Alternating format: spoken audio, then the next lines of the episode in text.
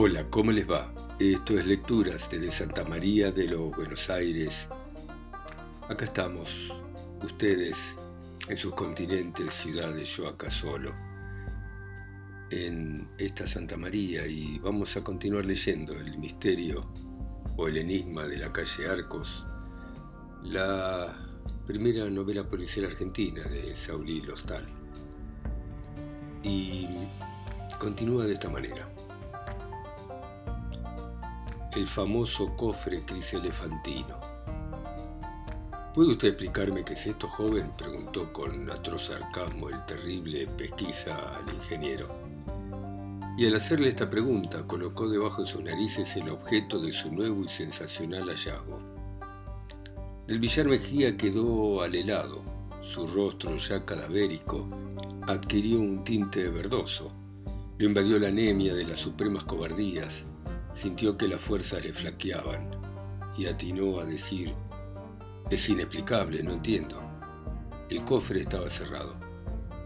Basta ya de comedias estúpidas. Pronto, vamos, rápido. ¿Dónde está la llave de este alajero? Preguntó con vozarrón agreste el polizonte. Enrique del Villar Mejía parece que reacciona. Pasado el primer momento de estupor, de enorme asombro, el joven ha podido reflexionar y entonces contesta. Le juro que yo no conocía la existencia de ese cofrecito en mi casa. Le juro que no tengo la llave.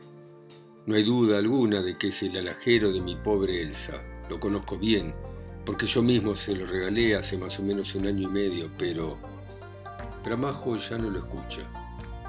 Está otra vez revolviendo la gaveta central que hallas en la parte inferior del gran ropero. Para trabajar mejor, esta vez la saca y la coloca en el suelo, debajo de la araña central del dormitorio. Se arrodilla sobre la alfombra espesa al lado de ese cajón. Las miradas de los dos subalternos de Bramajo y las del ingeniero siguen todos los movimientos del inspector.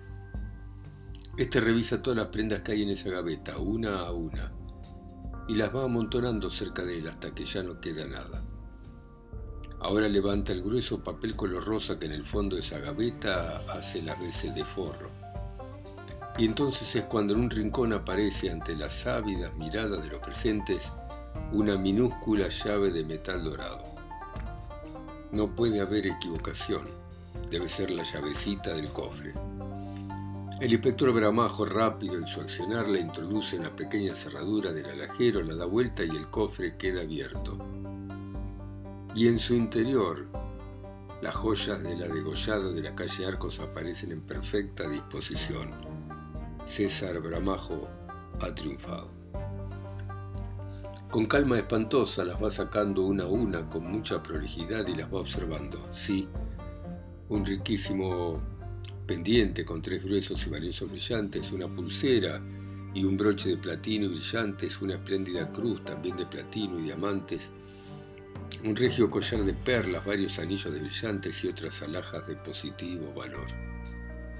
Todas esas prendas vuelven a ser colocadas en el interior de la artística arca marfileña que Bramajo después cierra. Entretanto ordena al ingeniero del Villar Mejía que se vista. Este obedece como un robot, los dos subalternos de Bramajo vigilan todos sus actos. El formidable detective ahora parece entregado a profunda meditación. Su cerebro y su instinto tratan, quizá, de reconstruir ideológicamente una obra espantosa y diabólica. De repente Bramajo interrumpe sus cavilaciones, va al teléfono, que ha visto desde un principio en el pequeño escritorio del dueño de casa y se comunica con el departamento de policía.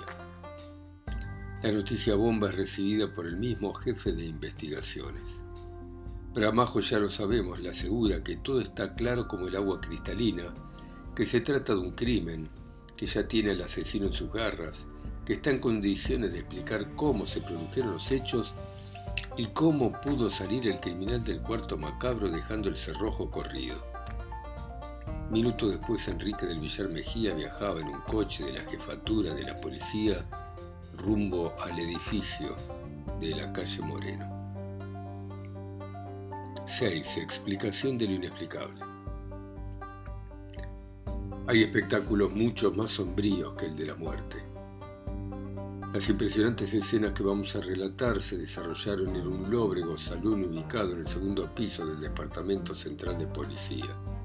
Culminaron en un episodio hondamente dramático, el más tétrico que hayase producido jamás en el severo edificio de la calle Moreno.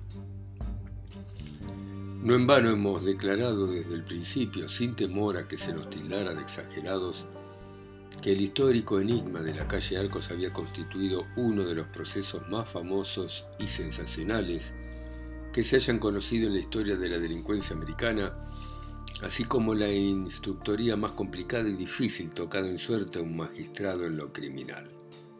El enigma de la calle Arcos.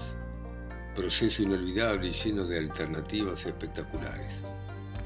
Sumario que tuvo un epílogo insospechado, asombroso, fantástico y que entregó a la justicia el criminal más astuto y acaso más perfecto que pueda concebirse en el terreno de lo posible, lógico y real. Al majestuoso salón que fuera teatro de las emocionantes escenas que se produjeron, después del arresto en que culminó la inesperada explicación de lo inexplicable, llamósele desde esa noche y por el espacio de algunos años el salón de la calle Arcos. Hoy esa espaciosa sala está transformada por completo. Apropiadas refacciones y grandes armazones de madera colocados a lo largo de sus paredes la han trocado en una moderna y vulgar oficina para archivos de prontuarios policiales. Pero en aquel entonces era un salón vasto que medía más o menos 9 metros de fondo por 5 de ancho sus muros forrados con papel de color marrón oscuro otorgábanle un aspecto triste, lóbrego, sombrío. El moblaje y otros detalles que explicaremos acrecentaban su búsqueda.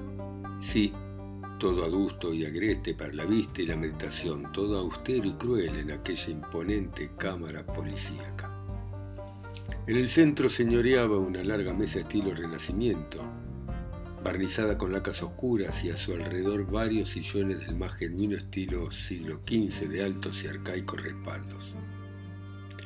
Iluminaba el salón un severo farol de hierro bruñido de factura germánica que vertía atenuadas ráfagas de luz, amarillentas como el ámbar, sobre el rostro de los acusados, dejando entre penumbras sugestivas y efectivistas a los encargados de las indagatorias sumariales. De una de las dos largas paredes colgaba una cruz grande de negra y tosca madera, y en ella, clavado y exhibiendo su eterna agonía, un nazareno mulato. En la otra, en la de enfrente, ocupando gran parte del muro, sobresalía un cuadro largo, panorámico, trágico en su esencia. Era un óleo que evocaba fidelísimamente la histórica llegada de Luis XVI entre la tropa de Santerre a su última etapa el cadalso.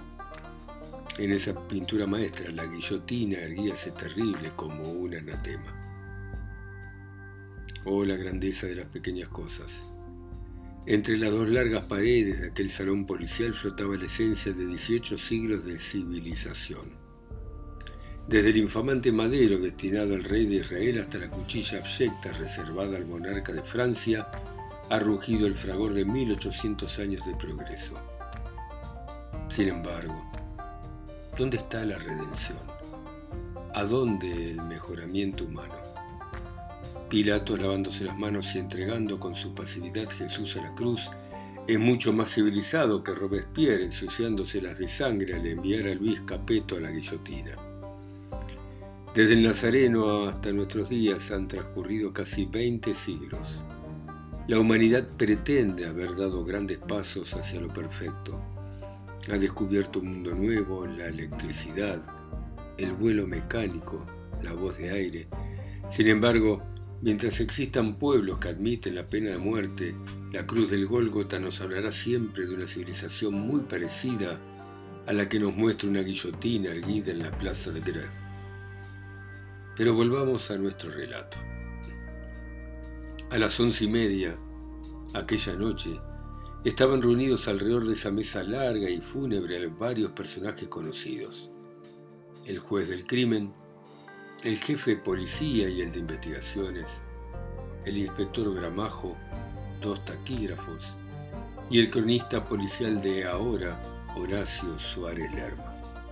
No quisiéramos que el lector prejuzgara o creyera que la presencia del periodista en aquel salón responde a un recurso del autor.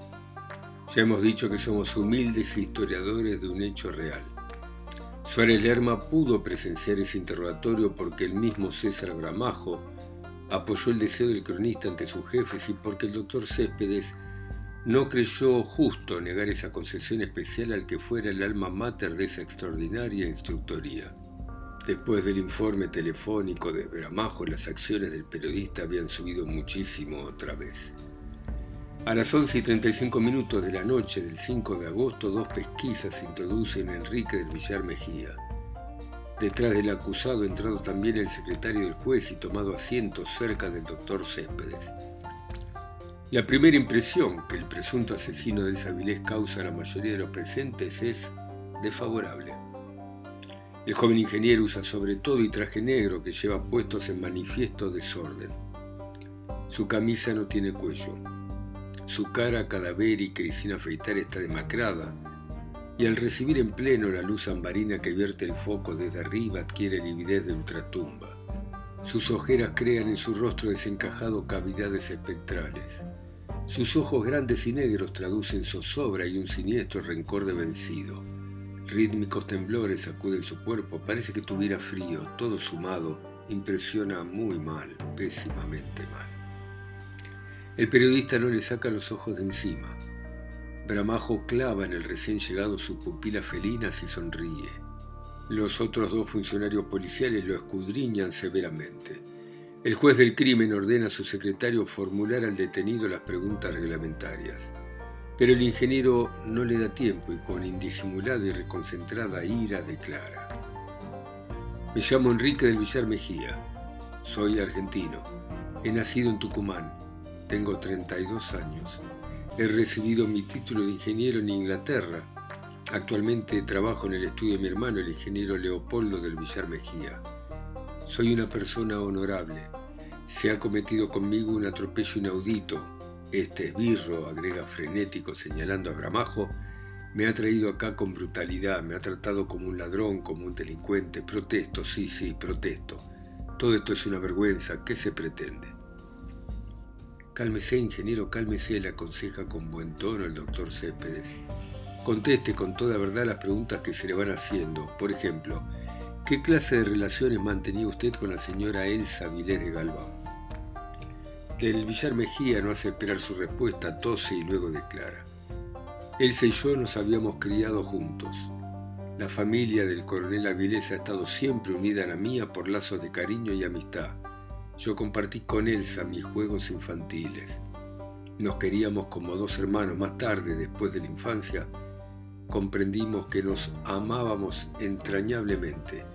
Nos conceptuamos novios y aunque no lo éramos de manera oficial, nuestra familia sabía muy bien que nuestro cariño había dejado de ser un mero afecto fraternal para convertirse en un verdadero amor. Del Villar Mejía interrumpe su declaración para secarse los ojos húmedos. Tenga bien seguir, le indica el juez. Teniendo ella 16 años y cumpliendo yo los 20, mi padre decidió enviarme a Londres para concluir mis estudios de ingeniería.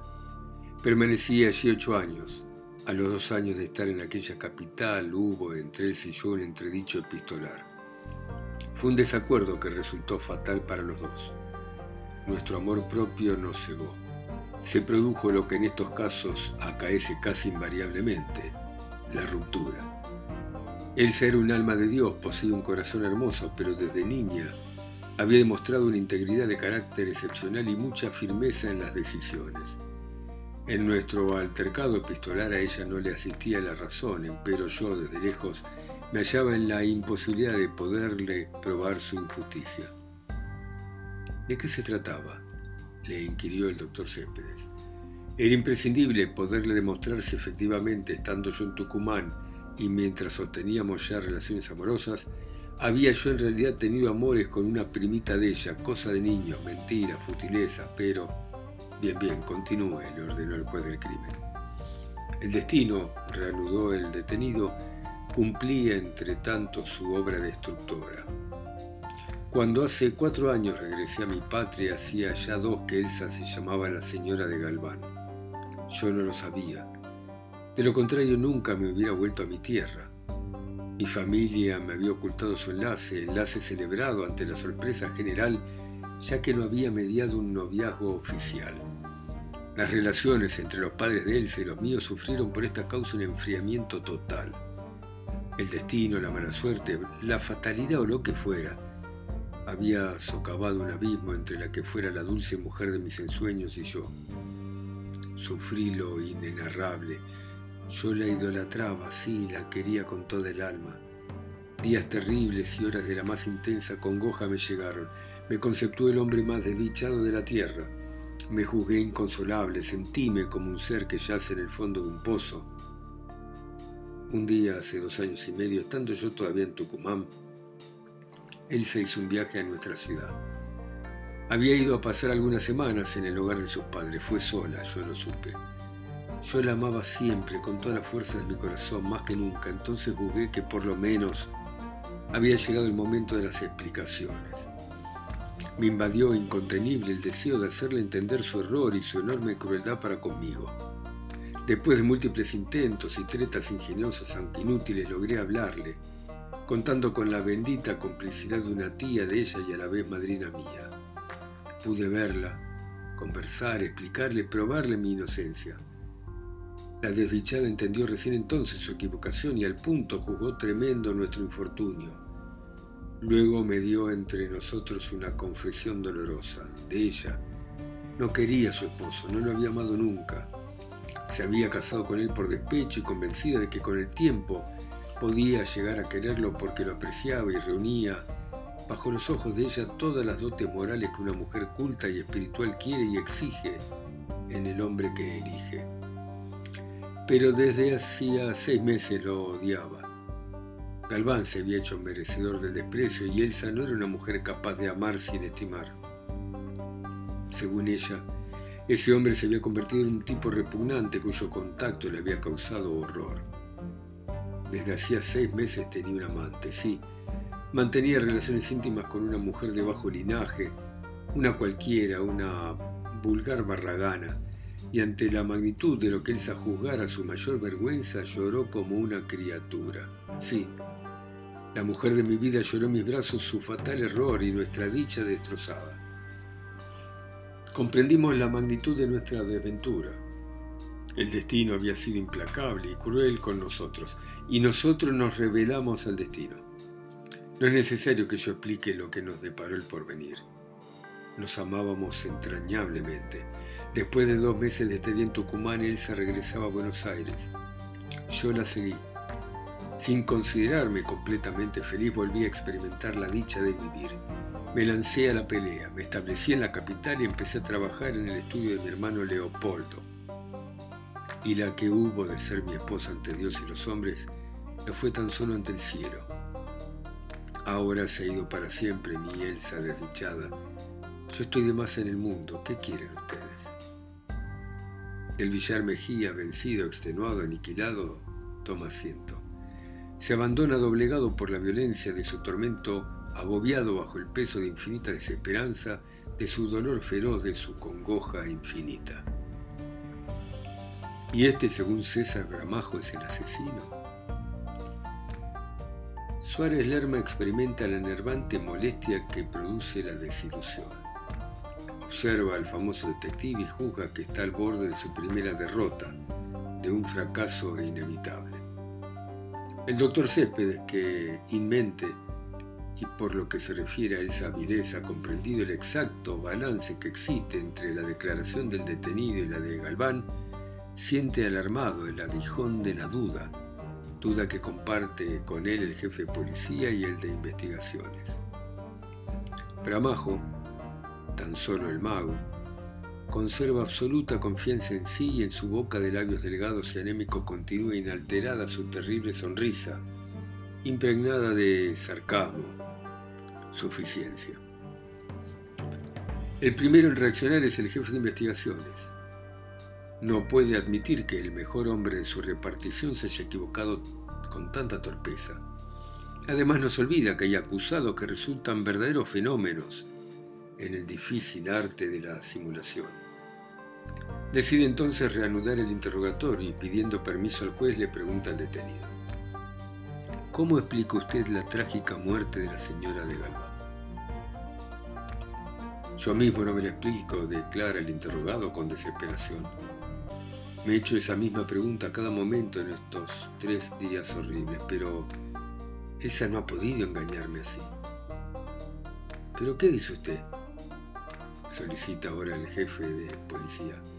No, continúa como para sí del Villar Mejía. Ella no ha podido hacer eso, es imposible, no puede, no tenía por qué engañarme.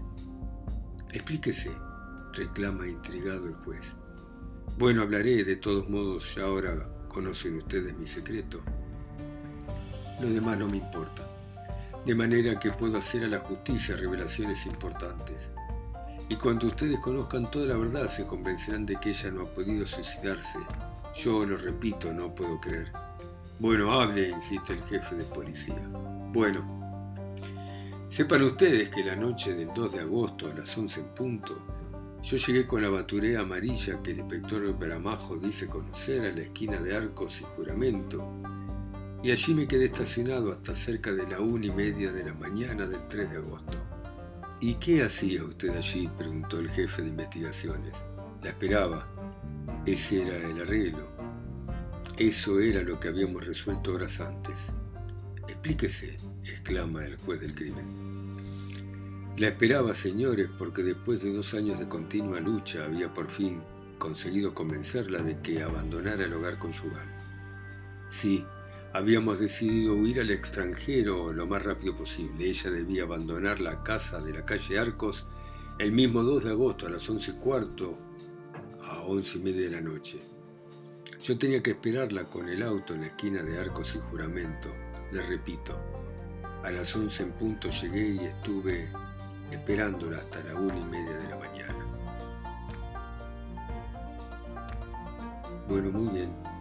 Dejamos acá este relato misterioso y seguimos mañana, ustedes oyendo en su ciudad de continentes o islas, a mí que estoy acá solo y lejos, en Santa María de los Buenos Aires. Chao.